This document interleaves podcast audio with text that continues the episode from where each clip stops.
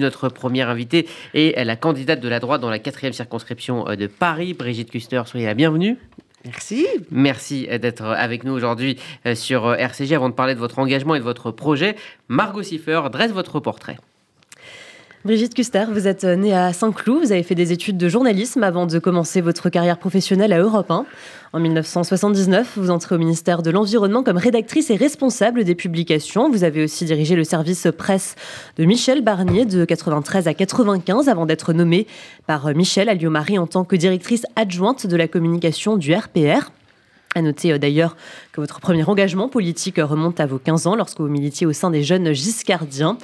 En 2001, vous entrez au Conseil de Paris en tant qu'élu du 17e arrondissement. Vous devenez ensuite maire de cet arrondissement de 2008 à 2017. L'occasion pour vous d'écrire un livre, Madame le ou la maire, appelez-moi Brigitte, paru en 2014. En parallèle, vous vous présentez plusieurs fois aux législatives, en 2007 sous l'étiquette de l'UMP, en 2012 en vous mettant en congé du parti et en 2017 comme candidate Les Républicains C'est lors de cette dernière élection que vous devenez députée de la 4e circonscription de Paris. Vous êtes également nommée vice-présidente du groupe LR à l'Assemblée nationale. Et le 19 novembre 2021, vous annoncez vous porter candidate à votre réélection avec comme priorité notamment le défi climatique, le redressement des finances publiques, l'augmentation du pouvoir d'achat ou encore la sécurité dans les rues et aux frontières. Merci Margot Siffer. Églantine Delalleux est à mes côtés pour mener euh, cette euh, interview. Brigitte Custer, vous êtes euh, donc, on vient de le dire, candidate sortante. Quel est votre bilan après donc 5 ans de mandat dans cette quatrième circonscription de Paris? Le bilan, il est d'abord euh, national avec euh, ma famille politique euh, où nous avons été très engagés, force de proposition, puisque nous avons quand même réussi à passer plusieurs idées et propositions. En ce qui me concerne, cela concerne particulièrement la police municipale à Paris. Cette police municipale qui ne pouvait pas être créée puisque la loi empêchait Paris, Lyon et Marseille étant gérés par des statuts différents. Nous avons pu créer la police municipale et par un de mes amendements également un comité d'arrondissement de sécurité, ce qui permet au maire d'arrondissement d'être associé maintenant à la police de la politique de sécurité. Euh, j'ai, je me suis également investi sur beaucoup de sujets, mais peut-être que celui qui restera le, plus prégnant euh, est le fait que j'étais présidente de la mission euh, d'information parlementaire sur le suivi de la loi sur Notre-Dame, puisque suite à, à l'incendie, il y a eu une loi spécifique qui a été créée, instaurant d'ailleurs un, un établissement public pour gérer le chantier. Et lors de la trentaine d'auditions que j'ai pu réaliser avec d'autres parlementaires et la rapporteure, nous avons découvert par le général Georges Lain que Anne Hidalgo voulait ponctionner de 3,4 milliards d'euros les donateurs. Donc, euh, pour euh, une taxe sur le chantier. Donc, euh, si je n'avais pas été, je pense, présidente, si nous n'avions pas mis en exergue cela, euh, il y avait ce scandale absolu. et puis, par la suite aussi, dénoncer que Anne Hidalgo, malgré sa promesse de 50 millions d'euros de dons pour restaurer la cathédrale, s'est rétractée, partant du principe que ces 50 millions d'euros de dons seraient donnés pour les chantiers du parvis de Notre-Dame. Donc, nous arrivons au fait que nous avons une maire de Paris qui n'aura pas donné un centime d'euro sur ce dossier.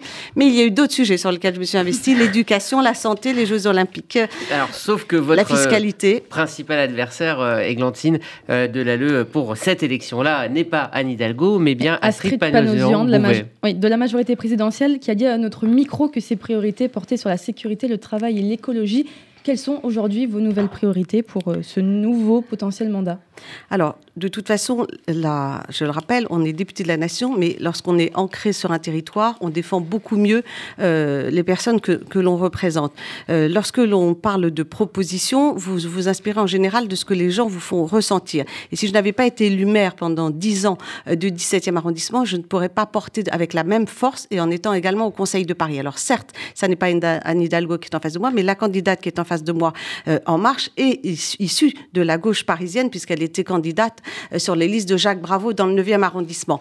Et donc, euh, par définition, quand vous êtes euh, un, euh, élu, vous défendez les thématiques. Je serai député du Vaucluse, je défendrai je, mhm. la lavande ou les industries autres. Donc, ce que je veux expliquer, c'est qu'évidemment, on se battra. Donc, sur le travail, c'est évidemment l'allègement euh, des charges pour les entreprises, c'est la priorité. C'est de la défiscalisation des heures supplémentaires qui avait été instaurée par Nicolas Sarkozy, qui a été enlevée par François Hollande.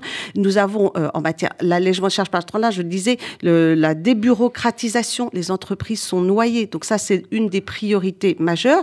Et puis, il va falloir faire attention au coût du travail. Le coût du travail et le coût productif maintenant a augmenté de 25% pratiquement en quelques semaines en raison de l'inflation, en, raison ben, bien sûr de, la guerre en Ukraine. Donc c'est cet accompagnement-là qu'il faudra faire au niveau des entreprises en matière d'écologie. Nous sommes euh, en France sûrement l'un des pays les plus en retard sur la prévention des risques naturels majeurs. La prévention des risques naturels majeurs, c'est que dû au réchauffement climatique, on le sait depuis des années, on a une montée des eaux qui est irréversible, on a des tremblements de terre qui à un moment ou à un autre sûrement arriveront et il n'y a jamais eu de plan global de prévention des risques majeurs en France. Les collectivités ne sont pas toutes prêtes et je pense qu'il y a un accompagnement. L'une des mesures d'ailleurs qu'a prise le président Macron, que je salue, c'est euh, de mettre le défi climatique euh, au niveau de Matignon. C'est une très bonne idée. C'est d'ailleurs cette idée qu'avait proposée Michel Barnier lors des primaires. Mais la mauvaise idée, c'est de diviser ça en trois ministères. Donc déjà, on voit que ça n'est plus une priorité. Trois ministères qui vont. Je connais, j'ai travaillé au cabinet de Michel Barnier. Mhm. Euh, je sais ce que ça veut dire. Et donc là, je, je, le regrette. Mais moi, ça sera ma priorité. Ça sera vraiment qu'il y ait une prise de conscience globale, mais une vision, ce qui manque à l'heure actuelle. Est-ce que justement cette euh, prise de conscience sur le climat, sur l'écologie, qui, qui, est très sincère chez vous, est difficile à porter dans votre camp politique qui a quand même eu du, mal à se mobiliser sur, euh, sur cette euh, question de, l'écologie? Alors, on, porte cette image qui est quand même plus ou moins étonnante, puisque c'est euh, sous Nicolas Sarkozy qu'il y a eu le, Grenelle de l'environnement, que nous avions la personnalité de Nathalie Kosciusko-Morizet, une personne qui défendait haut et fort ces thématiques-là. Et c'est vrai qu'après, il n'y a pas eu d'incarnation de, de, de, ce combat. c'est pourtant, en, tout cas, en ce qui me concerne... De résultats également. Ah, ah, pardon? Et peu de résultats également. Euh, bah, peu de résultats. Nous ne sommes plus euh, euh, en responsabilité depuis dix ans. Ça ne hmm. vous aura pas échappé, puisque entre-temps, il y a eu M. Hollande et M. Macron. Donc, en effet, nous n'avons pas pu plus avancer sur le sujet. Mais c'est en revanche un tort que nous ne soyons pas plus identifiés, parce que nous avons, et c'est malheureusement comme ça en France, les Verts sont systématiquement associés à la gauche, plutôt à la gauche extrémiste, comme on est en train de le voir à l'heure actuelle. Alors que l'écologie, ça doit concerner tout le monde. Les, nous, on avait lancé avec Michel Barnier la notion d'éco-citoyenneté, c'est-à-dire rendre responsable chaque Français sur son comportement. Nous étions à l'époque en 93. Je ne sais pas si vous vous rendez compte de, du peu de cheminement qui a été fait. Nous avons travaillé déjà à l'époque avec Nicolas Hulot. Nicolas Hulot a fait ce qu'il a pu. Vous avez vu euh, comment cela s'est terminé. Et donc, je suis heureuse de voir que vraiment c'est un enjeu parce que si on veut aussi un moment réconcilier euh, les jeunes majoritairement avec la politique, il faut que ça passe par ce sujet-là. Parce que c'est le sujet qui leur parle le plus.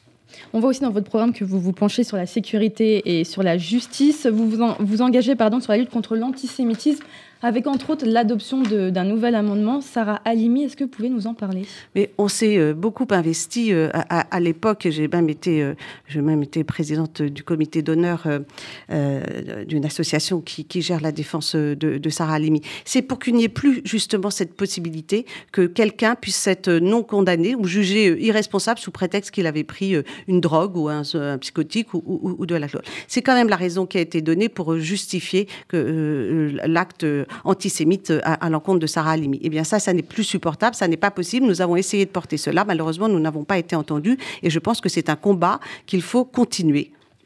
Alors on va revenir euh, à Paris avec euh, dans votre profession de foi également euh, cette idée de la réforme du statut de Paris. C'est une idée que vous partagez avec Francis Spiner qui était à notre micro il y a, quelques jours. en quoi changer le statut de Paris peut aider la ville à mieux fonctionner? Alors ça n'est pas une idée neuve hein, puisque un groupe de travail avait été fait il y a quelques années et il y a déjà eu des propositions parlementaires qui ont été rédigées. Mais personne n'était prêt à ce moment-là à modifier la loi. Je crois que vu la situation parisienne, tout le monde peut comprendre que euh, on ne peut pas mettre le pouvoir dans, à ce point dans les, les, les mains d'une seule personne.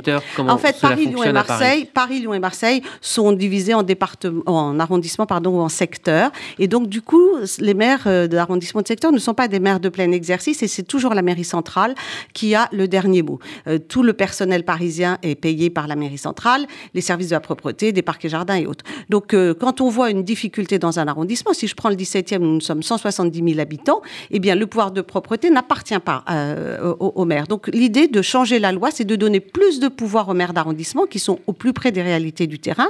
Et on voit aussi qu'à l'heure actuelle, bien souvent, des décisions sont prises sans concertation, même avec les maires, des grands chantiers pharaoniques, qui bien souvent aussi ne sont pas pris en concertation avec euh, les communes limitrophes. On ne peut pas fermer une voie du périphérique sans concerter.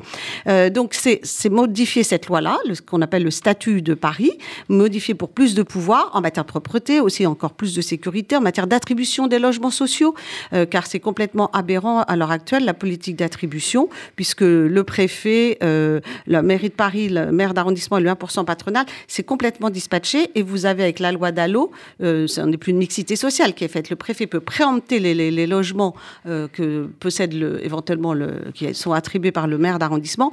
Donc ça, c'est vraiment majeur. Et la deuxième chose sur laquelle nous avons travaillé, c'était l'élection au suffrage direct du maire de Paris. C'est-à-dire que le jour où vous votez au municipal, vous votez et pour le maire d'arrondissement, enfin la liste, puisque c'est un scrutin de liste, et vous votez aussi pour le, maire de Paris. C'est ce sur quoi euh, nous allons euh, à nouveau nous pencher. Je pense que maintenant, vu la situation euh, parisienne, vu le résultat aussi d'Anne Hidalgo, cette idée-là, j'espère, trouvera aussi un écho avec la majorité gouvernementale. on va parler un petit peu plus de, de, politique nationale maintenant. Près de deux semaines après les violences au Stade de France, une commission d'enquête tente justement de faire de la lumière sur cette affaire. On a appris hier que les images des caméras de vidéosurveillance gérées par le Stade de France n'ont pas été conservées. Quel est votre regard sur ce rebondissement et peut-être plus sur l'affaire en général? Bah, L'affaire en général est, terrifiante, elle est euh, condamnable, elle est regrettable, euh, et, tout le monde euh, voilà, n'a pu que souffrir de voir l'image de la France abîmée, mais surtout de souffrir de, de voir ces gens écrasés contre les grilles. C'est un miracle qu'il n'y ait pas eu d'enfants étouffés, euh, de, gens blessés. Donc ça, c'est un constat qu'on a tous pu faire. Euh, maintenant, euh, on était tous révoltés, et là, c'est une deuxième révolte. comment est-ce possible que les images aient été détruites? Comment est-ce possible que personne n'ait demandé au niveau judiciaire Vous pensez qu'on les cache ou? Je ne fais pas de procès d'intention, mais je, je, me dis, mais Enfin, on a un ministre de l'Intérieur, on a un ministre de la Justice. Mhm. Il y a un événement comme jamais ça s'est produit en France, et personne ne réagit en se disant on, on va mettre tout de notre côté, toutes les preuves, personne ne, s'attribue cette responsabilité. Euh, c'est un fiasco euh, gouvernemental, euh, c'est du jamais vu. Et donc j'espère que la commission parlementaire sénatoriale va aller au-delà, puisque ça a été découvert hier, que mhm. maintenant d'autres personnes vont être auditionnées. Mais néanmoins, le problème, c'est que ces images ont disparu. Et quand on voit les images qui vont rester de la télévision, celles de la préfecture de police, néanmoins, sûrement, des fauteurs de troubles ou des agissements condamnables ne vont pas pouvoir être punis en, en raison de l'absence de ces vidéos. Alors justement, dans votre programme, vous souhaitez bien organiser et sécuriser les JO de Paris en 2024. Comment éviter euh, ces mêmes incidents? Eh Bien, d'abord, je pense par une préparation euh, bien plus en amont. Moi, j'ai saisi les trois ministres concernés. J'ai saisi euh, le ministre de l'Intérieur, j'ai saisi la ministre de la Jeunesse et des Sports, j'ai saisi aussi également la ministre des Transports parce qu'il y a aussi une, défaillance avec euh, un problème d'accessibilité en matière de transport. Donc, je veux dire, il n'y a eu aucune cohésion, aucune vue générale de l'événement ce jour-là. donc une grève du RERB, on le Exactement, excusez-moi, tout à fait. Bon, cet ensemble de choses, c'est pour ça, en tant que député, j'ai encore capacité à saisir les ministres. Je ne suis pas sûre qu'ils me répondent. Mais néanmoins, ça ne m'empêche pas d'agir. Euh, ça, c'est une première chose. Moi, je suis très inquiète sur, euh, bien sûr, la, tenue des JO, mais même avant cet événement. Je suis très inquiète, ne serait-ce que par la cérémonie d'ouverture qui est annoncée. des, des, des milliers de personnes, euh, des dizaines de bateaux sur la Seine, 8000 personnes qui vont débarquer, des tribunes euh, sur les ponts, sur les côtés, mais comment allons-nous sécuriser? Donc je pense que la folie des grandeurs a trouvé ses limites. Et tant que on, ne sera d'ailleurs pas sûr que la sécurité peut être euh, assurée, eh je pense qu'il faut revoir à la baisse nos ambitions. Brigitte Custer, on entend très peu les républicains dans cette campagne des législatives. La faute à qui Justement aux polémiques, à une campagne politique inaudible pour tout le monde? Ou alors tout simplement au fait que les républicains subissent encore le, chaos de la présidentielle? Pour euh, que les républicains s'expriment, il faut aussi qu'ils soient invités dans les médias.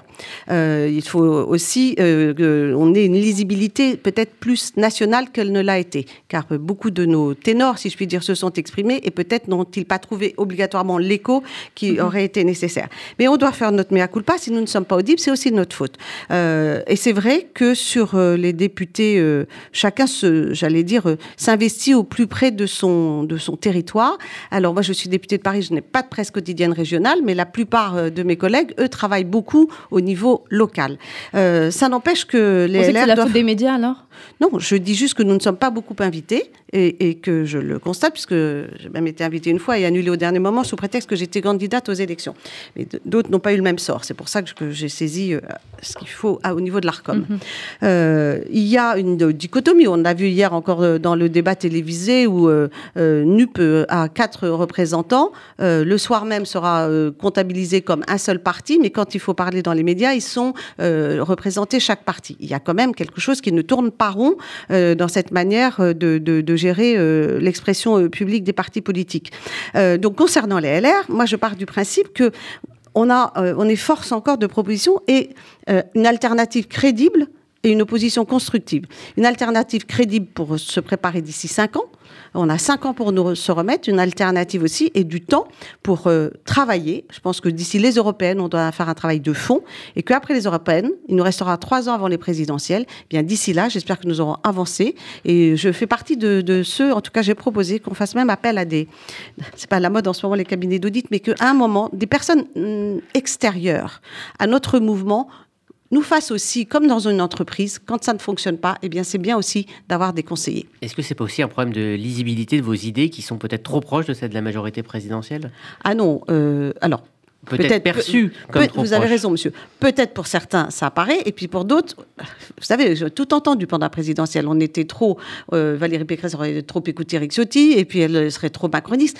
Euh, le problème, c'est que sûrement il y a eu un problème d'incarnation euh, de notre politique, mais nos, nos, nos, nos thématiques en matière de sécurité ou de justice pénale ne peuvent en aucun cas être proches de celles d'Emmanuel Macron.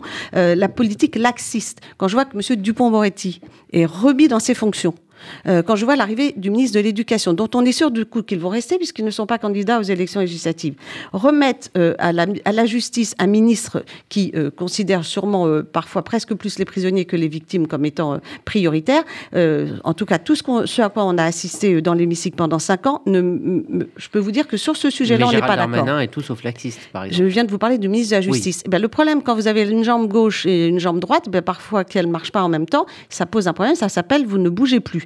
Voilà, donc il y a un problème.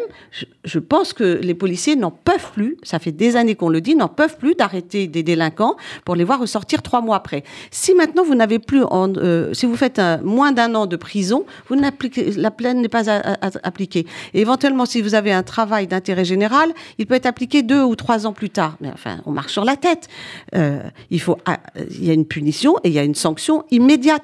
Ça doit marcher comme ça. On doit être dans une tolérance moindre et l'ordre n'est pas, en tout cas, et l'autorité n'est quand même pas ce qui a caractérisé M. Macron, qui a quand même commencé par, euh, rappelez-vous, euh, euh, à libérer, en donnant raison aux zadistes de, de l'aérodrome, mmh, l'aéroport de Notre-Dame-des-Landes. Quand vous commencez votre quinquennat comme ça, vous envoyez très mauvais signaux. Eh bien, ces signaux, on les attend quand même sur le régalien. Les, après, pendant son mandat, avec la loi euh, pour, sur le séparatisme.